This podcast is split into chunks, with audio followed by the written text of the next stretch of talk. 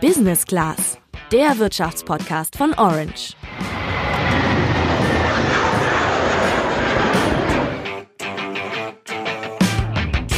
Also ich bestelle eigentlich fast nie Sachen im Internet, aber neulich habe ich mir mal ein T-Shirt von einer Band geholt und als es ankam, ist mir auch wieder eingefallen, warum ich lieber in den Laden gehe, als Klamotten im Internet zu bestellen. Das T-Shirt fiel viel kleiner aus, als ich das gedacht hätte. Ja, war dann eher so das Modell Fleischwurst. Ich habe es natürlich zurückgeschickt. Also ich mache das meistens so, dass ich mir die Kleidung gleich in mehreren Größen und mehreren Farben hole und äh, die kann ich dann zu Hause ganz bequem anprobieren und den Rest einfach zurückschicken, wenn es mir nicht gefällt.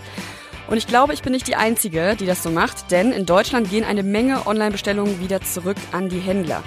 Wie viele genau und welche Folgen das für dich hat, das erfährst du heute im Podcast. Ich bin Sandra. Und ich bin Julian.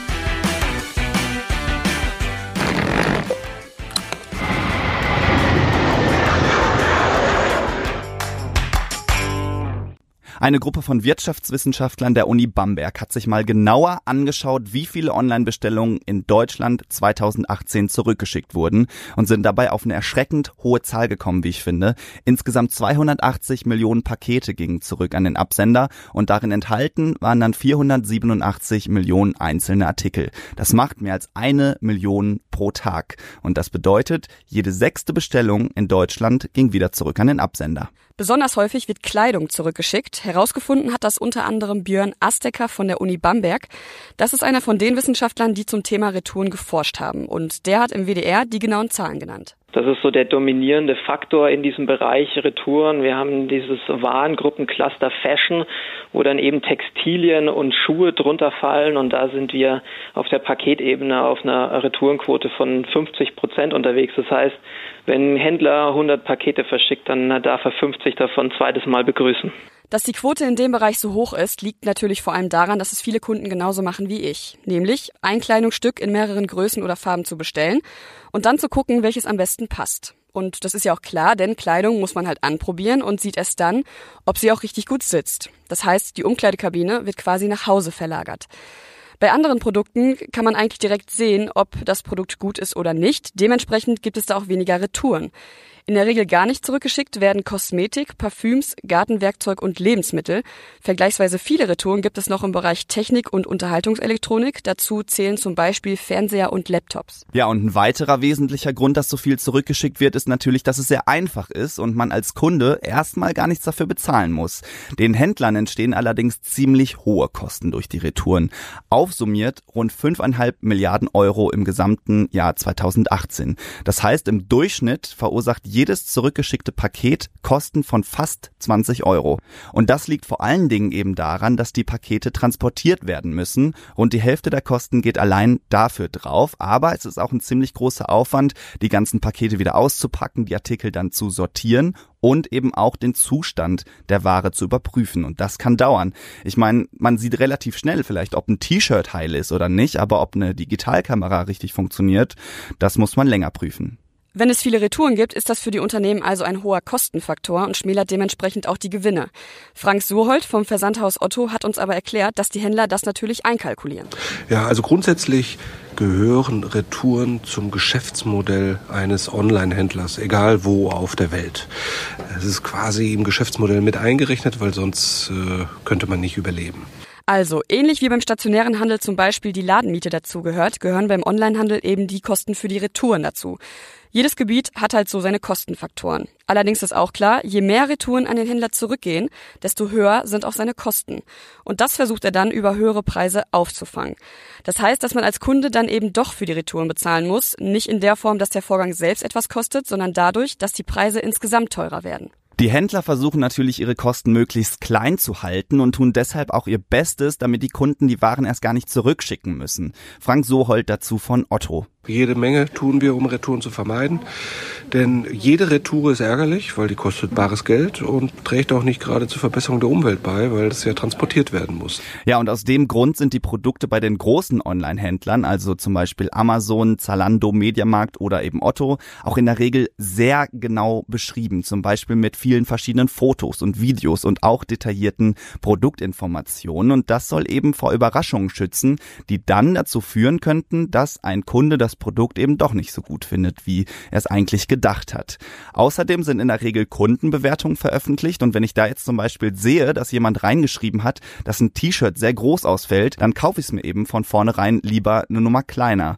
Und dann gibt's manchmal auch auf manchen Seiten die Funktion, dass im Browser ein Fenster aufploppt, wenn man mehr als dreimal das gleiche Kleidungsstück in unterschiedlichen Größen und Farben in den Warenkorb legt. Und da soll man eben zum Nachdenken angeregt werden, ob das jetzt wirklich nötig ist. Bei Otto hat das wohl tatsächlich dazu geführt, dass Kunden deutlich weniger zurückschicken.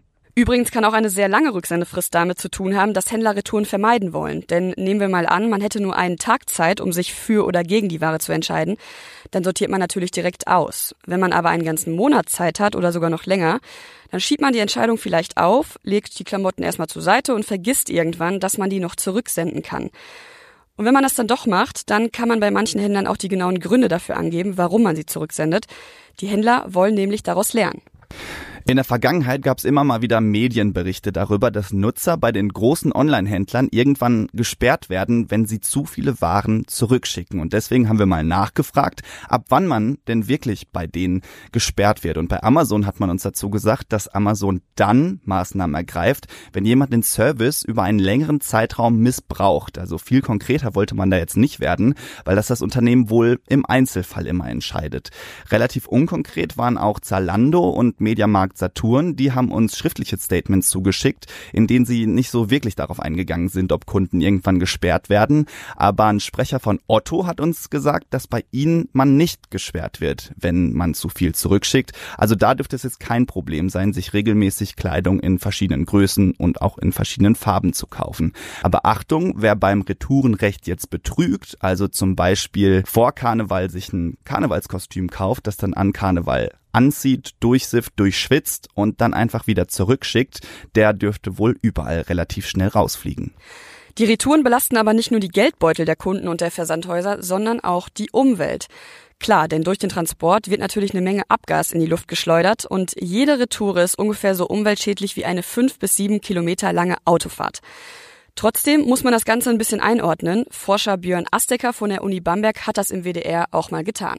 Diesen Ausstoß verantwortet man, das ist richtig, aber die Frage, die man dann trotzdem in den Raum stellen muss, ist, was wäre denn die Alternative, dass man jetzt ähm, mit dem Auto in die Innenstadt und wieder zurückfährt, da kommt man dann auf einen ähnlichen ähm, Ausstoß und äh, ich glaube, das, äh, das soll auch die, die, die Botschaft sein, wenn man an der Stelle äh, für sich persönlich ähm, den CO2-Ausstoß reduzieren kann, ist es toll, aber ich hm. glaube nicht, dass man sich deswegen als Sünder fühlen muss.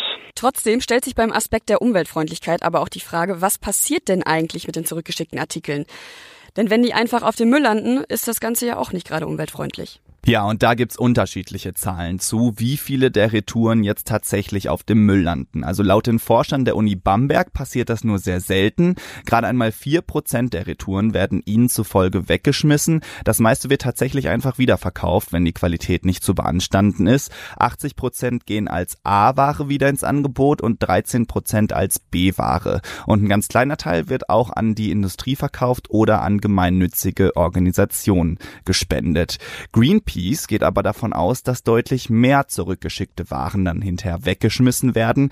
Die haben Anfang 2018 eine Studie beim EHI Retail Institute in Auftrag gegeben und die besagt, dass fast 30 Prozent der zurückgeschickten Waren dann letztendlich auf dem Müll landen. So oder so, die Händler versuchen Müll zu vermeiden und zwar indem sie ihr Angebot passgenauer planen. Amazon zum Beispiel nutzt eine Software, um die Nachfrage nach den Produkten im Sortiment zu prognostizieren. Damit wird es dann weniger nicht verkaufte Sachen geben und damit auch weniger Müll. Wie sieht das denn bei dir aus? Bestellst du viel im Internet und geht viel davon wieder zurück? Schreib es uns gerne bei WhatsApp. Das war's für heute von uns. Ciao.